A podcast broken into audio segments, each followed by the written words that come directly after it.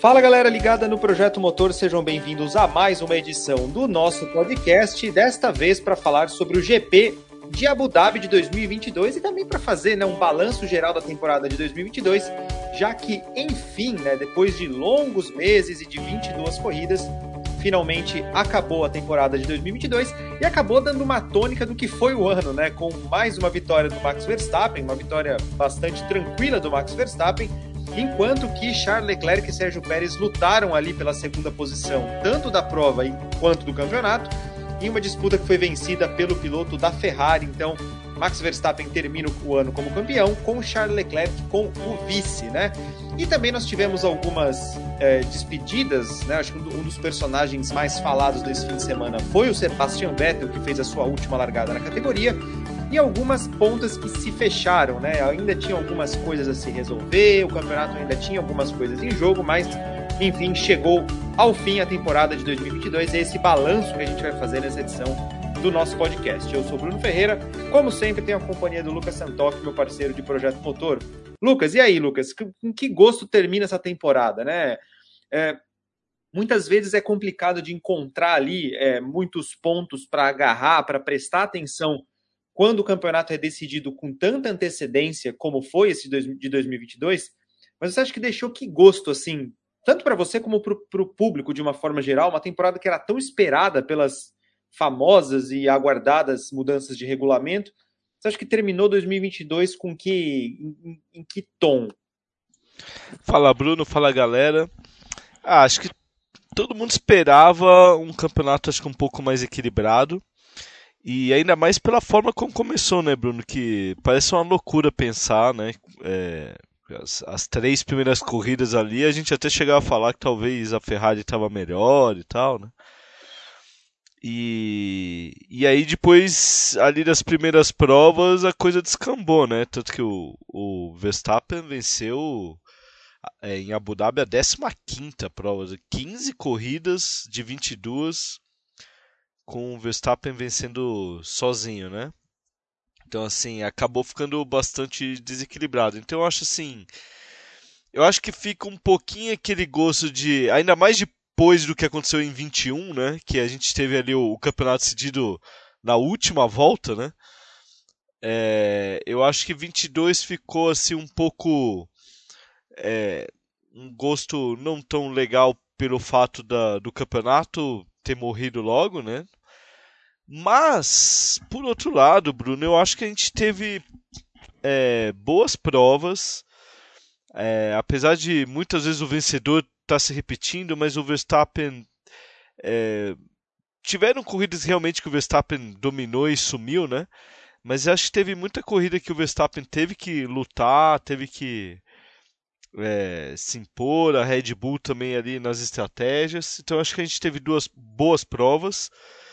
E, e, e, e assim, o regulamento técnico novo em si, acho que até a gente fez uma matéria né, no, no, no, no site do Projeto Motor, né, tá lá, a gente falou com vários pilotos lá em Interlagos sobre isso, que os pilotos em, em geral, assim, eles aprovaram o novo regulamento, falando assim, realmente a gente consegue andar mais perto, a gente tem agora é, disputas de posição mais próximas, né? então assim, Agora é aquela questão de deixar o regulamento maturar um pouco, né? Normalmente acontece de uma equipe, né, num primeiro ano de regulamento acertar muito mais que as outras.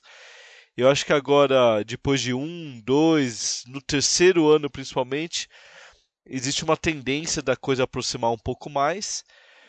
E, ainda mais com essas esses novos regulamentos também, essas novas regras de financeira, regra também da distribuição de túnel de vento, né? Então, e, de, e do, da, do CFD, né? De simulação aerodinâmica. Então, quem fica em último pode usar muito mais do que quem ficou em primeiro e tal. Então, eu acho que assim. Eu acho que aponta para um caminho legal, assim. Acho que o, o regulamento acabou. É, é, pelo menos mostrando que pode chegar onde que a gente, onde que a Fórmula 1 queria, né, e que onde que nós que acompanhamos, né, gostaríamos. E Lucas, só para a gente falar sobre a corrida em si, né? Porque alguns pequenos tópicos da corrida, não foi lá uma corrida muito movimentada, ou foi uma, não foi uma corrida também que trouxe grandes surpresas, né? Porque no fim das contas, como a gente até já adiantou, mais uma vitória do Verstappen, Leclerc segundo e o, e o Pérez em terceiro, que vai na mesma, na mesma linha do, do que foi o campeonato, né? Mas uh, a gente tinha ainda algumas pontas soltas, inclusive até com base no que a gente falou na última edição do nosso podcast sobre essa disputa pelo vice-campeonato entre o, o, Pérez e o Leclerc, que parece que assim os dois não estavam lá dando muita importância para isso, né? Acho que para a Red Bull tinha um peso importante pelo fato de, de que seria a primeira vez na história dela que é, terminaria campeão e vice, né? Com o campeão e vice, coisa que ela nunca fez e não conseguiu fazer agora. Mas uh, foi, foi nessa disputa, nesse duelo entre os dois, que uh, morou o principal ponto ali que chamou a atenção da, da, da, de todo mundo, né? Acho que de uma forma geral, até tanto de quem estava acompanhando a corrida, como dos pilotos mesmo, né? Tentando desvendar qual seria a melhor estratégia, né? Será melhor parar uma vez só? Será melhor parar duas? Teve gente que parou uma vez só e se deu mal, teve gente que parou uma vez e se deu muito bem, e foi nessa, nesse lance estratégico aí que é, o Leclerc conseguiu se impor é, contra o Sérgio Pérez e é, faltou volta, né? Acho que foi justamente na medida certa a estratégia que a Ferrari adotou, porque o Pérez vinha se aproximando nas voltas finais com pneus mais novos, mas faltou, faltou ali uma, duas voltas para ele conseguir a posição. Então, da forma como o campeonato terminou, foi com o, o Leclerc com vice-campeonato, de fato. Né? Sobre essa corrida, o que, que você destaca? O que, que você acha que, é, que ficou também marcado? Dá para extrair alguma coisa de mais significativo ou foi, ou foi realmente pessoal já meio que no clima de, de, fim de festa, vamos terminar logo essa temporada e virar a página para 2023? Ah, eu acho que em geral é, boa parte do grid estava nesse clima que você falou agora, Bruno. Não sei o que você acha, mas eu acho que muita gente estava torcendo para acabar logo. Aí, lógico, tinha alguma, algumas coisas em aberto que, é, que eram. Ah, que, aquela importância. Né, que a gente. Às vezes é mais importante para as manchetes, né? Do que pro, esportivamente mesmo. Então, por exemplo, o vice-campeonato de pilotos, o vice-campeonato de construtores também, né? É, eu acho que é, você resumiu bem a questão, acho que acabou o que mais chamou atenção foi a disputa ali do, com o Leclerc com o Pérez, que a, a estratégia acabou dando certo pro, pro Leclerc, mas por pouco, né? É, discutível até o ritmo do Pérez ali no último stint, mas acho que também não, não vale a pena ficar perdendo minutos de discussão sobre isso. Acho que a Mercedes acabou, né? Depois de uma prova tão bom, um final de semana tão bom em Interlagos, aí tomou de novo aquele choque de realidade, né? E, e percebeu que realmente não, não, não conseguiu, né? Durante o ano todo, a evolução que ele esperava desse carro. É, não Realmente o carro termina é, do jeito que passou a maior parte da temporada, que é bem atrás da Red Bull e um pouco atrás da Ferrari. O Hamilton também abandonando, de, também acho que uma forma. Foi uma temporada que acho que o Hamilton vai querer esquecer, né?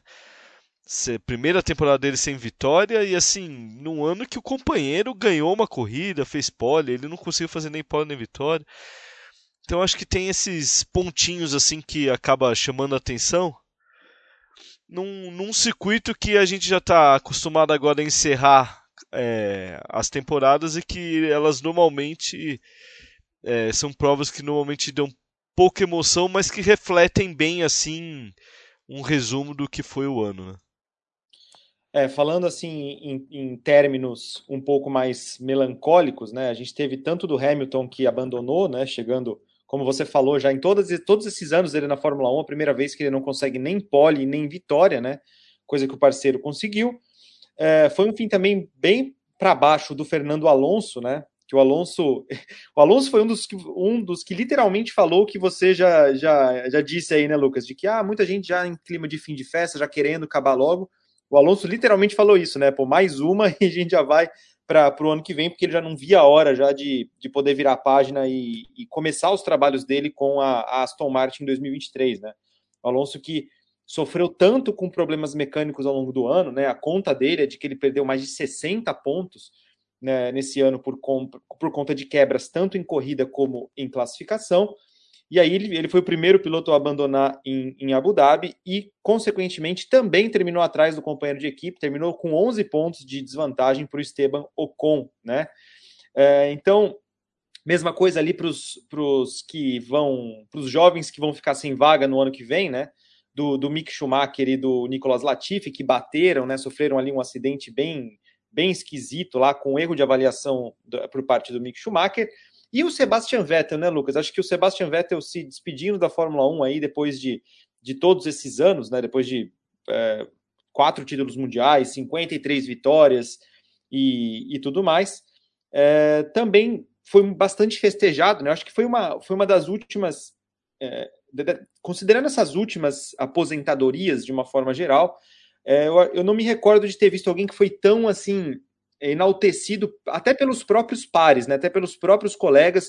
O Fernando Alonso correu com capacete em homenagem ao Vettel, é, o Mick Schumacher também, né, mas do, do Mick Schumacher até a gente espera isso, né, porque eles são próximos, mas o Alonso, que foi um rival histórico do Vettel, né, foi, é, o Alonso foi vice-campeão em dois títulos do Vettel, também prestando a sua homenagem e, e tudo mais, só que na corrida saiu, o Vettel saiu com gosto até meio amargo por conta de questão estratégica, né, como é que foi essa despedida do Vettel? O que, que representa, né, é sobre a ausência agora de um tetracampeão mundial, que, ironicamente, né, no anúncio que ele fez de que ia se aposentar, ele falando sobre dar chance a pilotos mais jovens, ele vai ser substituído pelo piloto mais velho do grid, né, com mais de 40 anos, mas, de todo modo, a gente tem aí um, um nome que é de enorme relevância para a Fórmula 1, é, que talvez agora, né, com, a, com, ele aposentado, talvez o seu nome fique ainda mais importante, né, daquela, aquele distanciamento histórico que vai deixando, fazer, fazendo com que as pessoas reconheçam a, a, a figura do Vettel, a importância que ele teve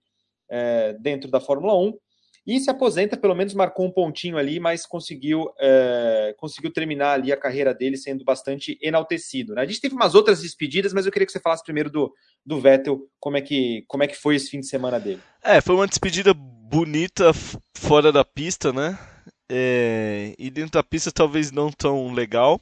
Apesar que no sábado o desempenho dele na classificação foi bem legal, né, Bruno? É, levou o carro da, da Aston Martin pro Q3 e tudo, né? Então acho que fez um, teve um bom desempenho no sábado. E no domingo é, questionou muito né, a questão da estratégia. É, ele foi um dos que apostou na, em uma parada, né? E ele não, não se deu muito bem. Mas ainda assim, graças ao abandono do Hamilton, acabou ali no finalzinho acabou dando um décimo lugar para marcar um pontinho, né? Mas terminou, por exemplo, muito por conta da estratégia atrás, por exemplo, do, do companheiro de equipe, né? Do, do Stroll. É, concordo com você, acho que foi um cara muito festejado porque ele é daqueles pilotos que é um grande campeão, ganhou quatro títulos, é, teve vários outros embates importantes, né? É, na época da Ferrari, por exemplo, contra o Hamilton mesmo. Teve aí um final de, é, um final de carreira não muito bom, acho que ninguém questiona isso, nem ele acho que deve questionar muito isso, né?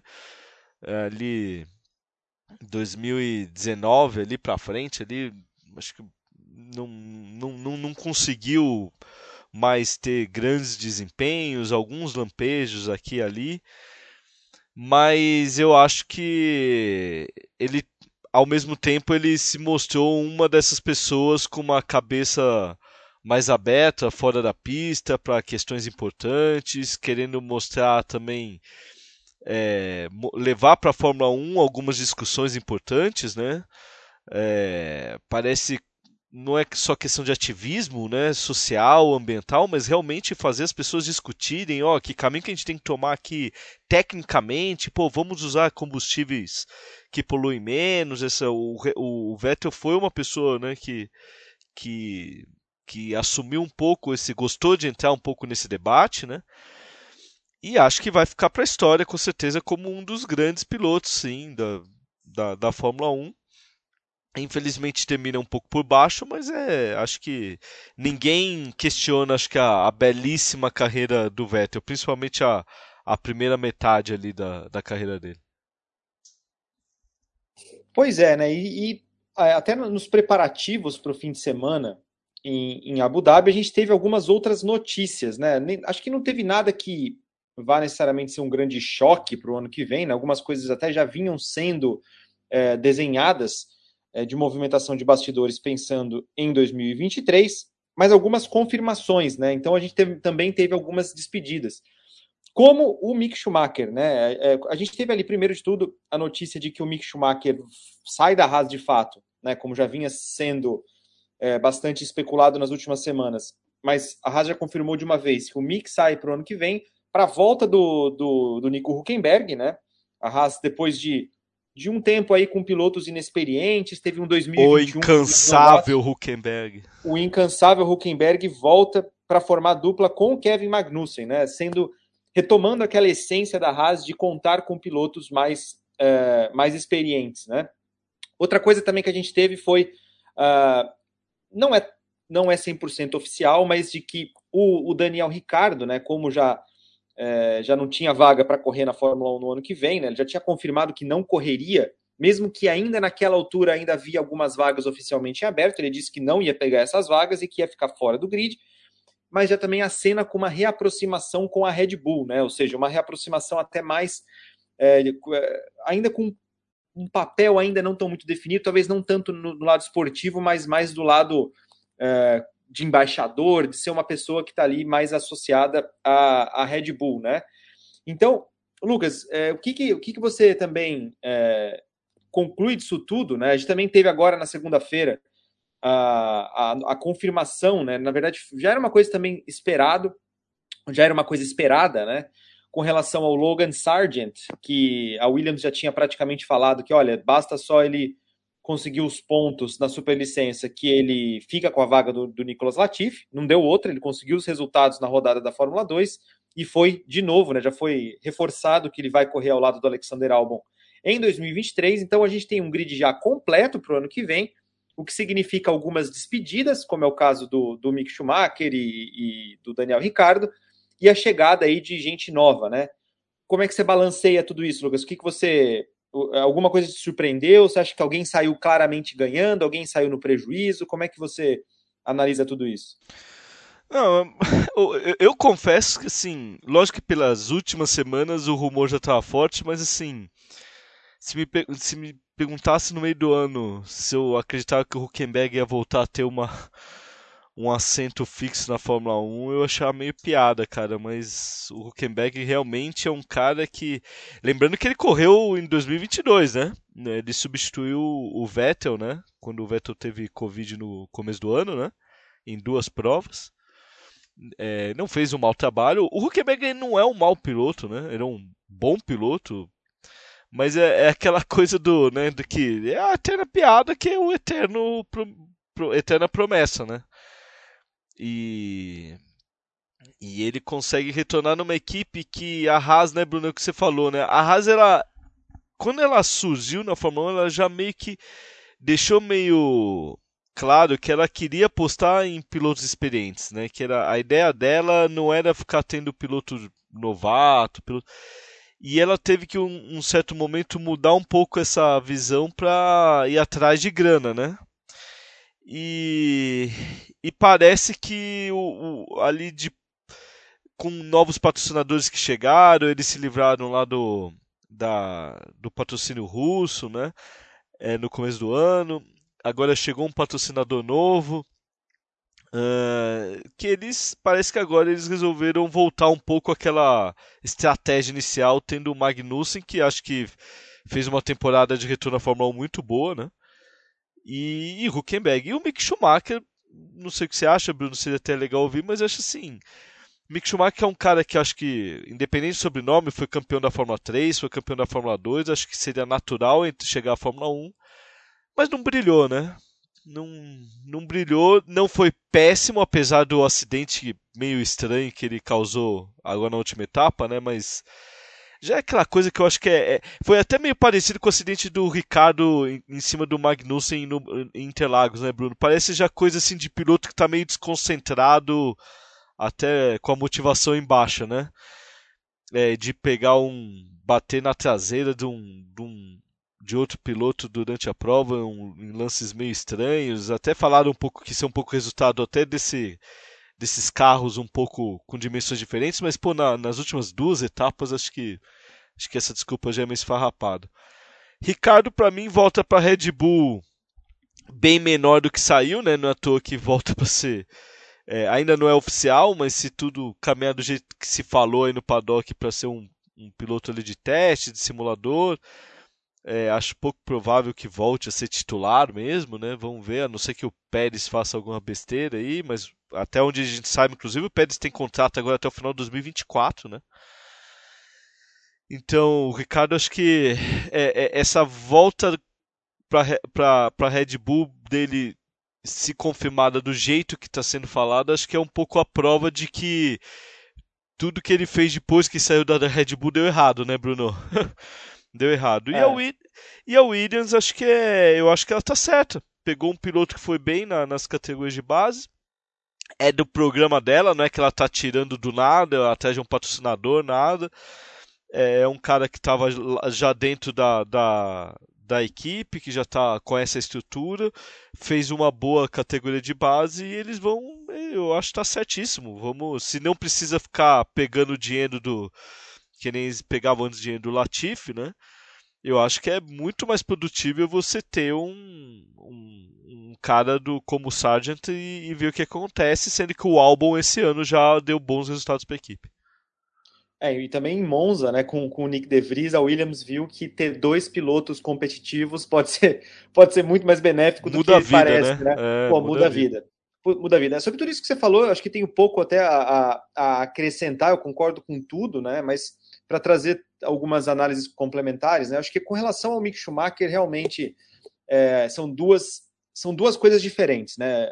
No momento em que ele estava é, que ele vinha tendo dificuldades, que ele vinha deixando a desejar em relação ao Magnussen, até muita gente vinha falando, né? Pô, esse cara só entrou na Fórmula 1 por causa do sobrenome, né? E não é. Ele, ele fez por merecer totalmente a chance de correr na Fórmula 1. A entrada na Fórmula 1 dele foi totalmente merecida. Ele conquistou tudo que um piloto jovem pode conquistar, né? Que é a Fórmula 3, que não é a mesma Fórmula 3 de hoje, né? Mas era, era tinha um, um status bem forte, e depois a Fórmula 2, então o próximo passo natural é, é a Fórmula 1. Só que a partir do momento que você chega na Fórmula 1, você tem que se provar lá também, né? Você não consegue se sustentar na Fórmula 1 por muito tempo apenas com base em, em títulos nas categorias é, menores, né? E o Schumacher é um cara que, na carreira dele, ele tem essa característica de não ser um piloto que chega e já explode, né? Ele, ele precisa do tempo dele de aprendizado, precisa de um tempo ali de para mostrar um serviço e talvez né, esse tempo nunca chegou para ele na Fórmula 1, seja porque ele ainda não tinha se encaixado totalmente, seja porque é, o teto era muito mais alto do que a, a capacidade dele. Né? Então, acho que nesses dois anos ele teve um 2021 praticamente que contou muito pouco, né? Porque era, um carro muito pior do que o resto e o parceiro dele também não era referência alguma. E em 2022, aí num contexto mais diferente, ele foi colocado mais à prova. Ele teve bons momentos, mas pensando de uma forma geral, é, não, não, é nenhum absurdo que o, o Mick tenha perdido essa vaga, né? De, de todo modo, o que surpreende é realmente ter o Huckenberg em seu lugar, né? Já se o que se desenhava muito era que os favoritos seriam o Huckenberg ou o Antônio Giovinazzi, né? Que o Giovinazzi também foi outro que saiu da Alfa Romeo no ano passado, é, e fora da, fora da Alfa Romeo ele também não fez nada, né? Ele correu na Fórmula E e não fez o suficiente para falar que esse cara merece uma outra chance, mas é, é basicamente a Haas voltando para o perfil dela, né? Que é pegando um cara experiente, pegando um cara que pode é, entregar resultado de forma constante, que é um piloto que tem, tem a tendência de errar menos e vai ter uma experiência maior para contribuir com a equipe, né? Uma equipe que tem também seus recursos é, mais, mais limitados. Né? Um piloto que seria, da perspectiva da Haas, que seria um encaixe bom, seria justamente o Daniel Ricardo, que está tá ativo, tem experiência, já viria direto para uma, uma, uma vaga, né? ele não pararia de correr, ele não teria que re, retomar o ritmo, mas para o Ricardo ele tem outras visões, outra, outra cabeça, então ele nem sequer foi considerado para nenhuma dessas vagas, seja em Haas, seja é, em Williams, né? Do ponto da Williams, eu acho que também é pouco a acrescentar, né? Ela precisou muito do, do Nicolas Latifi naqueles momentos de dificuldade, né? Tanto que, vale lembrar, na, na pandemia principalmente, quando a Williams perdeu a, aquela patrocinadora principal dela, né? Aquela Rocket, né? Ela perdeu a patrocinadora principal dela e ela precisou correr atrás de grana para se manter viva, né, para manter as finanças em dia, e foi através até de um empréstimo do pai do Nicolas Latifi, que é um multibilionário, que ela conseguiu minimamente estabilizar ali as finanças, né? Só que isso vai até certo ponto. A Williams de lá para cá trocou de proprietário, agora está com dono, donos americanos, né? Está com donos americanos do, do grupo do Dorrington Capital. Então olhou para um piloto americano e o piloto americano que conseguiu também se credenciar para a Fórmula 1, conseguiu os pontos que, que faltavam, né?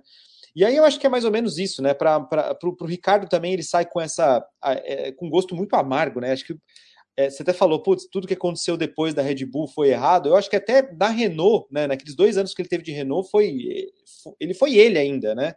Ele conseguiu é, render bem, ele conseguiu bons resultados, ele ainda era o piloto, né? Ele não conseguia é, resultados à altura do que ele tinha na Red Bull, porque o carro da Renault não era à altura do que ele tinha na Red Bull. Mas em termos de desempenho dele, a forma como ele correu tanto, quanto, tanto contra o Huckenberg é, inicialmente, depois contra o Ocon, ele se impôs, ele foi o piloto que ele sempre foi.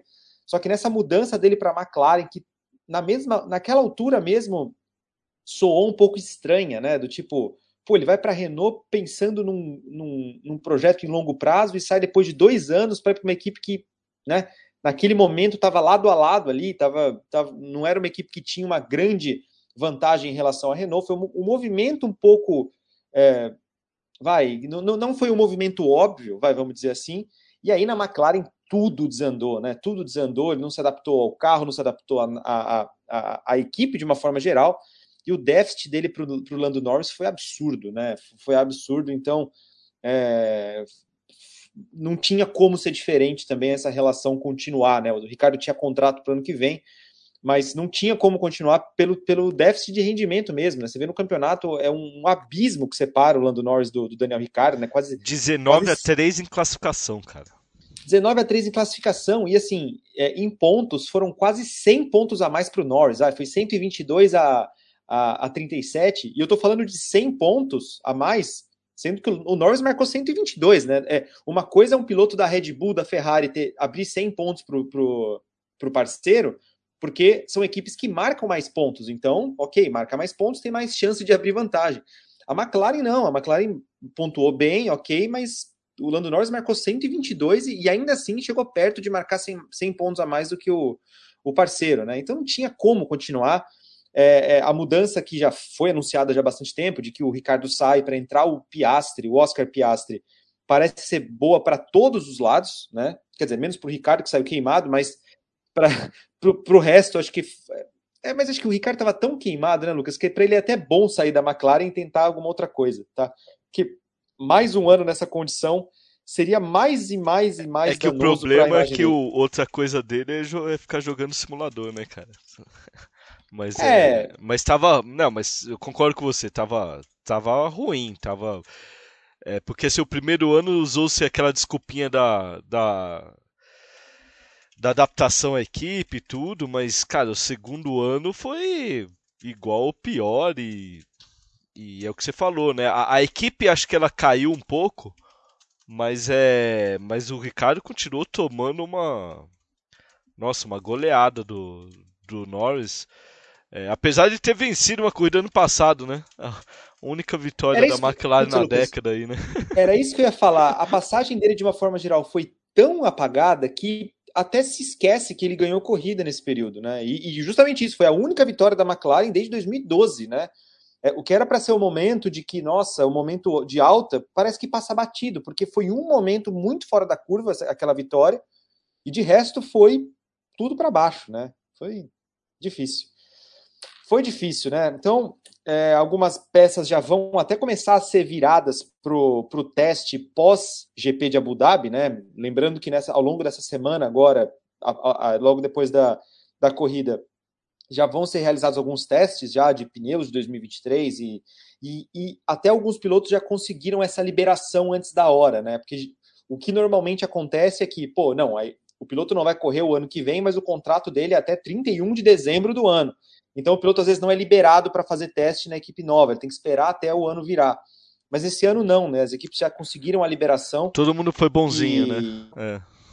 Todo mundo foi bonzinho, porque todo mundo precisa também, né? Porque a, é, para a Alpine precisou liberar o Alonso para Aston Martin, mas pô, para ela também, se, se fosse todo mundo se, se, todo mundo fosse ser rígido com, com, relação a isso, ela não ia ter o Gasly para testar para ela. A, a, a AlphaTauri é a mesma coisa, né? Já quer colocar o, o, o Nick DeVries para já começar a aclimatação. Né? Teve muita mudança, né, Lucas? A gente parar para pensar na, do pelotão intermediário, né? Do, do, pelotão intermediário do grid, ou seja, tirando as duas ponteiras né, de Ferrari, é, as três ponteiras, vai, que é Red Bull, Ferrari e Mercedes, que vão se manter as mesmas né, para o ano que vem. De resto, só a Alfa Romeo manteve a dupla, né, com o Valtteri Bottas e o, e o Guanyu Zhou. De resto, todo mundo mudou, seja trazendo gente nova, né, como é o caso da Williams com o Logan Sargent, a McLaren com o, o seja de pilotos que estão mudando de uma equipe para outra, como é o caso do Pierre Gasly. Então, todo mundo precisava. É interessante para todo mundo já virar essa página e começarem já as adaptações né, dos pilotos para as equipes. Né? Então, a gente já vai ter uma prévia aí, né, Lucas? O que, que você está curioso para ver? Quem que você acha que. É, qual dessas mudanças você acha que já vai ser mais interessante da gente começar a observar bem de perto? Ah, acho que dessa teste pós-temporada, o mais legal acaba sendo, acabam sendo, né, eh, as fotos, né? Então a gente já vai ver o Alonso de, de verde ali, Aston Martin, né?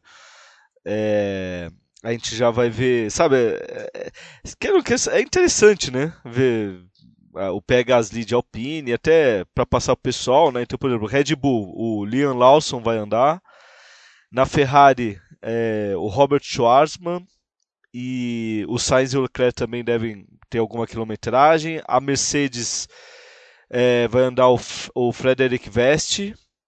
Na Alpine andam já o Gasly e o Jack Durham. Na McLaren vão testar já aí a equipe, né, a dupla titular, o Lando Norris e o Oscar Piastri, né, aproveitando que o Piastri é, é novato, né, então eles já podem fazer isso, né.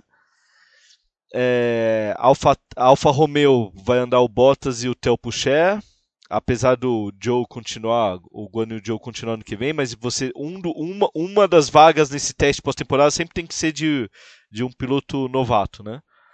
É, Aston Martin vai ter uma parte da sessão que o Alonso vai dividir com o Stroll e depois o Felipe Drogovic vai andar. É, Haas, o Huckenberg vai ocupar a vaga do piloto experiente, né? Então vai andar ele e o Pietro Fittipaldi, né? É, AlphaTauri vai andar o, o, Tsunoda e o Nick De Vries, também outra equipe que é, vai poder utilizar é, o, a dupla titular porque um dos pilotos é novato. E a Williams também, outra equipe nessa linha que vai ter o, o Albon e o Logan Sargent, né? Então assim, Uh, eu acho que o mais interessante é ver as fotos e tudo mais. A gente não sabe qualquer coisa de cronômetro, essas coisas é até bom avisar o pessoal, esqueçam. É, cada equipe fazendo um programa diferente, vão ser, vão estar sendo testados os pneus para o ano que vem. Ninguém vai estar tá aí derretendo a borracha lá em Abu Dhabi. Então, mas é, mas é sempre interessante, né? Você já vê essa primeira interação aí do, do da, das equipes com seus novos pilotos. É isso aí. Então, Lucas, para a gente já é, ir na nossa parte final, né? Vamos trocar uma ideia com o pessoal aqui no nosso grupo do Telegram.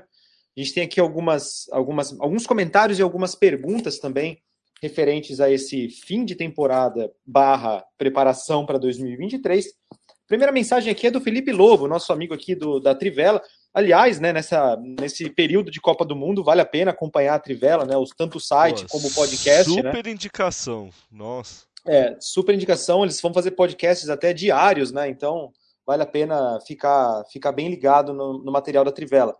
Mas aqui nós temos a pergunta dele, né? É, qual foi a decepção do ano e qual foi a maior surpresa, né? E que equipes do pelotão, é, do meio do pelotão, dá para imaginar que podem melhorar para o, para o ano que vem. Lucas, decepção e surpresa, né? Eu estava até tentando pensar em alguma coisa com relação a isso, né? Porque decepção e surpresa vai muito com base no que se espera dessa pessoa, né? Não dá para dizer que o vai com todo respeito ao piloto, eu não, eu não, gosto muito de ficar fazendo chacota com o piloto, mas não dá para dizer que o Nicolas Latifi foi uma decepção, acho que não se esperava muita coisa dele, não esperava muito diferente, né? Então, nesse ponto, não, é, não foi um bom rendimento, mas não foi, nessa, não foi uma decepção. Né? Com base nisso, né, de ser de, decepciona quem você espera que faça algo e não consegue fazer, é, eu colocaria a Mercedes como uma decepção, Lucas, porque terminar a temporada o ano inteiro naquele patamar, até que começou melhor do que do que é, do que começou, né? Terminou melhor do que começou. É, a gente teve ali algumas decepções lá no, no, topo, né? Tanto com relação à Ferrari, que começou muito forte e terminou mais perto da Mercedes do que da Red Bull. Mas acho que a temporada, de uma forma geral, da Mercedes deixou a desejar, porque foram muitos, muito raros momentos em que ela conseguiu chegar mais na frente e chegar a ser um, uma força total. Né? Ela foi aquela força secundária ali ao longo do, do ano inteiro, né? não, não sendo constantemente páreo para Red Bull e Ferrari e sempre estando à frente dos carros que vinham a seguir. O que, que você diz aí? Qual que é a tua resposta para essa pergunta? É sempre, é sempre muito difícil de responder, mas qual que é a tua resposta? Ah, decepção é a Mercedes, cara. Eu acho que nem, nem precisa pensar muito. Acho que, pô, a equipe que dominou os últimos anos da Fórmula 1, mesmo tendo perdido ano passado o título de pilotos, né? Porque ela foi campeã de construtores, mas assim, ficou muito longe, né? Ficou muito longe. E, e mais, né? Acho que acho que entra aí na questão de decepção também por mais que ela tenha melhorado durante o ano e até venceu uma corrida fazendo dobradinha, né? Mas a, a evolução foi aquém do que acho que se esperava, né, Bruno? Acho que a gente é, esperava que mesmo que ela não se recuperasse a tempo de brigar pelo título, terminasse o ano misturando mais tinta, né? E acho que até teve uma evolução uma evolução, vai, vamos dizer assim, mas acho que não, não chegou ao, que a gente está acostumado de ver a Mercedes. Acho que, para mim, não tenho dúvida nenhuma que a Mercedes é a grande decepção da temporada. Agora, surpresa, cara, é. complicada, hein? Complicado. Se tem alguma aí, eu não sei. Talvez o Magnussen foi uma surpresa boa por voltar andando tão bem. Ah eu acho que, assim, é, surpresa, a, a Haas, de uma forma geral, ela, ela foi uma surpresa, né? É, se a gente levar em consideração como ela terminou 2021, ou como ela foi 2021 o tempo inteiro, imaginar que ela faria uma pole position. Claro que a gente tem que colocar todos os o contexto de como é que foi essa pole position, né? Mas uh, não é nem só que ela conquistou a pole position, mas por exemplo, ela começou 2022 largando na frente de uma das Mercedes, né? Isso era inimaginável. Então a Haas foi uma equipe que desde muito cedo tinha priorizado 2022, nessa mudança de regulamento, deixar, deixaram o carro de 2021 de lado para focar no de 2022. Claro que teve seus altos e baixos, teve seus momentos de, de equipe pequena também, mas conseguiu também alguns, alguns momentos bem, bem interessantes. Né? Acho que, de uma forma geral, surpresas em termos de equipe, eu acho que eu não vou ter nada que seja muito óbvio, sabe? Porque, de uma forma geral, as equipes uh, apenas se decepcionaram, né? As equipes que. Não acho que não teve nenhuma que rendeu muito melhor do que se esperava, mas teve algumas que renderam pior, né? Como é o caso da Mercedes. Se eu fosse apontar uma surpresa, Lucas, eu apontaria é, o George Russell. Tá? Eu acho que o George Russell foi uma surpresa pelo seguinte, né? Como eu até falei, eu não acho que é, a surpresa ela é quando você, quando a pessoa anda mais do que você esperava que ela fosse andar, né? O Russell ter um bom rendimento na Mercedes, ser mais competitivo do que vinha sendo o Valtteri Bottas, por exemplo, era algo totalmente dentro do que era previsto, né? Não era certeza que ia acontecer, mas se acontecesse não ia surpreender ninguém. Mas o fato dele ter conseguido fazer o que fez, né, ter conseguido ganhar a corrida da forma que ganhou em Interlagos, é, em alguns momentos da temporada, mesmo que a Mercedes ainda tivesse bastante perdida com relação ao, ao, direcionamento técnico dela, ele conseguiu manter a regularidade, ele conseguiu tomar as rédeas da equipe em termos de resultado, e não deixa de ser né, um feito e tanto o cara chegar na Mercedes, logo na primeira temporada dele na Mercedes, e terminar duas posições à frente do Hamilton com 35 pontos a mais, né? Então, para mim foi, para mim isso que foi a surpresa, né? Eu esperava que o Russell ia chegar bem, ia chegar andando forte, ia dar mais trabalho do que o Bottas vinha dando, mas é, ter se imposto dessa maneira, acho que para mim foi uma, foi uma surpresa interessante de ver nessa né, essa adaptação boa. Eu gosto, eu gosto de ver quando pilotos promissores chegam em equipes grandes e comprovam, né, e realmente se encaixam bem e mostram que são pilotos que têm tudo para dar certo para os próximos anos, né? Não sei se você também destacaria alguma surpresa nesse sentido também, Lucas. É, não, eu gostei da, da Haas, né, como você falou. É, acho que considerando até, até o campeonato de construtores, né? Ela, depois do ano passado terrível, termina na frente da Williams, termina na frente da AlphaTauri e não fica tão longe de Alfa Romeo e Aston Martin, né? Então, assim, brigou no bolo, acho que foi uma. É, como você falou, acho que poucas equipes desempenharam muito acima do que a gente esperava. Talvez a única que tenha feito isso foi a Haas. Né? As outras ficou, ficaram ou ali onde se esperava ou foram piores. Né? E como pilotos, cara, é, é engraçado. Acho que a gente meio que já esperava né, o Russell andar bem, mas eu, você falando eu concordo agora com, com o que você colocou, que realmente assim é, não deixa ser uma surpresa ele terminar na frente do Hamilton do jeito, do jeito que terminou, né? Lembra um pouco até o Ricardo chegando na Red Bull contra o Vettel, né? Em 2014, né? É... Então, é, e até, que... e até, desculpa, desculpa te cortar, uhum. mas acho que até, até a temporada do Hamilton lembra muito a temporada do Vettel em 2014, Vettel, né? É. Que é aquele lá que, putz, o cara tava, na, tava andando ali na crista da onda e chega no outro ano, mudança de regulamento, parece que nada dá certo. Né? Os dois, inclusive, tiveram azares, né, nas duas temporadas, tanto o Vettel aquele ano, né, quanto o Hamilton esse ano. Mas é, eu acho que é indiscutível que o, o Russell foi, ele foi bem mais consistente, né? Ele, é, aí a gente pode hum, talvez é, você entrando mais até entender o porquê isso aconteceu, né? Mas acho que o Russell ele foi e, e me surpreendeu muito o jeito que ele não é se impôs não é a palavra, Bruno, mas assim, mas o, o, o, jeito que ele logo se encaixou ali, né? Você vê, sem medo de, de chamar para ele estratégias de dentro do cockpit, né? Essas coisas, né? É, muitas vezes deram certo, inclusive, né? Então, uma visão de corrida, né? bem interessante, né? Várias vezes, né? A gente vê que as chamadas de estratégia dele vieram do cockpit, né?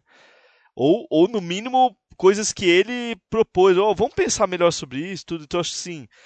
Acho que foi um piloto que chegou numa equipe grande é, sem tremer, vamos dizer assim, né? A camisa logo caiu bem, né? Agora vai, e vai ser agora mais interessante ainda ver como é que vai ser essa dinâmica dos dois, né, caso a, Mercedes evolua, né? vai ser, vai ser bem legal. É, até porque a adaptação, é, uma coisa é você se adaptar. Tem prós e contras, não estou dizendo que, dizendo que um é mais fácil do que outro, mas quando você chega numa Mercedes que é equipe de ponta favorita para conquistar o título e você precisa vencer, você é, é, é, colocado mais à prova, né? Acho que te coloca mais à prova sua, sua comparação com o um companheiro de equipe. Não tem, às vezes, aquela camaradagem de os dois trabalhando para levantar a equipe, levantar a equipe, porque a equipe já é de ponta, né? Então, se o, o Russell tivesse entrado no ano passado, ele entenderia ali um contexto diferente.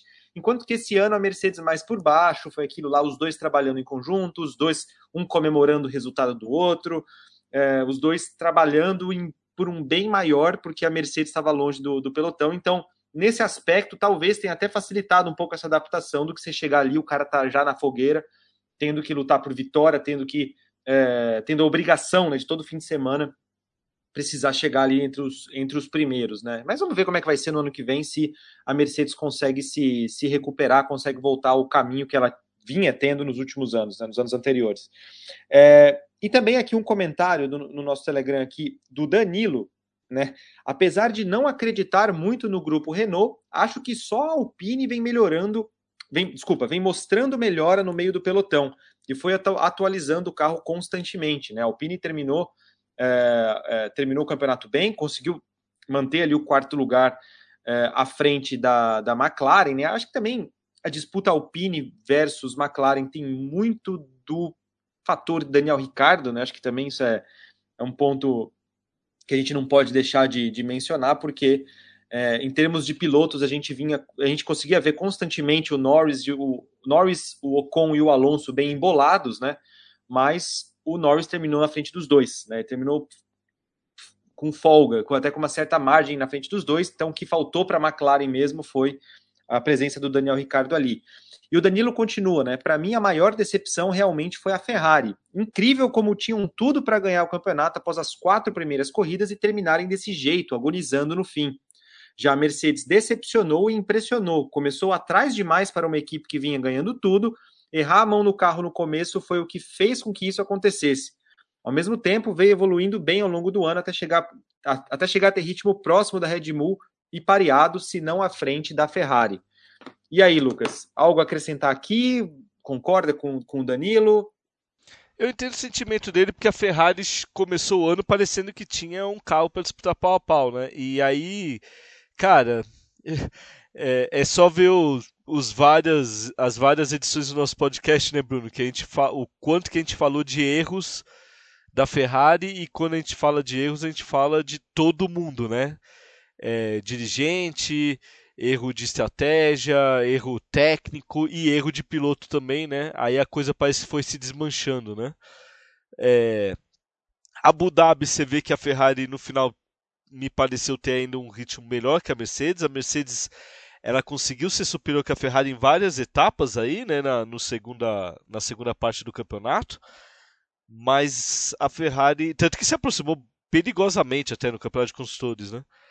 Mas me parece que a Ferrari ainda terminou ali, vai, um pouquinho ainda com a base melhor, né? Porque o carro era melhor, né? Desde o começo do ano, né? Então acho que a questão toda é essa. Acho que a Mercedes vai repensar a vida aí pro, pro ano que vem. A Ferrari pelo menos tem uma boa base. Agora tem que evoluir, porque se a Mercedes evoluiu em relação à Ferrari, a Red Bull também evoluiu e no, no segundo semestre estava aparecendo um pouco passeio. Não é à toa que o Pérez quase foi vice-campeão, né? Então, mas a base me parece ser boa, Bruno. Acho que eh, ajustes, evolução e errar menos ano que vem. Errar menos no ano que vem, né? Vai ser interessante acompanhar essa adaptação das equipes para o ano que vem tanto com relação às mudanças que a gente vai ter, né, alguns ajustes no regulamento, como também é, com, as, é, com os resultados desse campeonato agora, né, com relação à restrição para uso de túnel de vento é, e, e, e, todas essas coisas, né, que ainda é uma coisa meio nova, né, os pilotos, as equipes ainda estão se acostumando com, com, essas, com essas mudanças, né, então para o ano que vem, algumas equipes já chegam com uma base muito boa, né, já chegam até com, é, vai, um, um uma posição de favorita, né, para pelo menos manter, justamente por ter já uma base muito boa, mas essa troca de, de, de, de ano com as mudanças que cada equipe tem, né, pilotos indo para equipes novas e, e, e, coisas do tipo, vai ser, vai ser bacana da gente ver o que, que vai acontecer. Então, é isso, pessoal. A gente chega ao fim dessa edição do nosso podcast, né? Com, a temporada terminou, então, obviamente, a gente ainda não vai ter mais esses podcasts é, de corrida, mas fiquem de olho no Projeto Motor, né? no projetomotor.com.br, onde a gente publica ali os nossos artigos, nossas matérias mais técnicas, mais explicativas. Claro, também no nosso canal no YouTube, no youtube.com.br Projeto Motor, a gente não vai parar, no, o nosso ritmo não vai parar. E também aqui no nosso podcast, né? A gente não vai ter aqui aquela frequência. É, fixa, porque a temporada acabou, mas a gente ainda volta para falar mais de Fórmula 1, para falar mais sobre o que estiver em alta, né? Porque afinal de contas a temporada terminou, mas as coisas ainda acontecem, né? Temos novidades a todo momento, então é, fiquem de olho para acompanhar o nosso trabalho por aqui. Siga a gente também nas nossas outras redes, né, no Instagram e no TikTok, né, onde a gente publica também o nosso material. E é isso, né, Lucas? Acho que é isso. A gente encerra a temporada, né? Encerra a temporada já pensando, já pensando no ano que vem, né, Lucas? Ah, com certeza. Já, já estamos pensando no ano que vem. E o projeto motor também não, não para, né, Bruno? Assim como as equipes não param de trabalhar, a gente também aqui não para, sempre é, buscando mais novidades e, e, como melhorar, né, os nossos é, nosso podcast, nosso canal no YouTube, nosso site, nossa interação, né, com quem segue a gente. Então, o pessoal pode ficar de olho durante a Copa também. É, o pessoal lembra que a gente tem um, um, o segundo, nosso segundo canal, né, que é o canal Expo, é, Projeto Esporte, que é de, de, esporte no geral. Vai ter vídeo lá sobre Copa também, então o pessoal pode é, ficar atento. E vamos lá, a gente já, já vamos começar a se preparar para 2023. É isso aí. Então é isso, pessoal. A gente vai ficando por aqui. Grande abraço e até a próxima.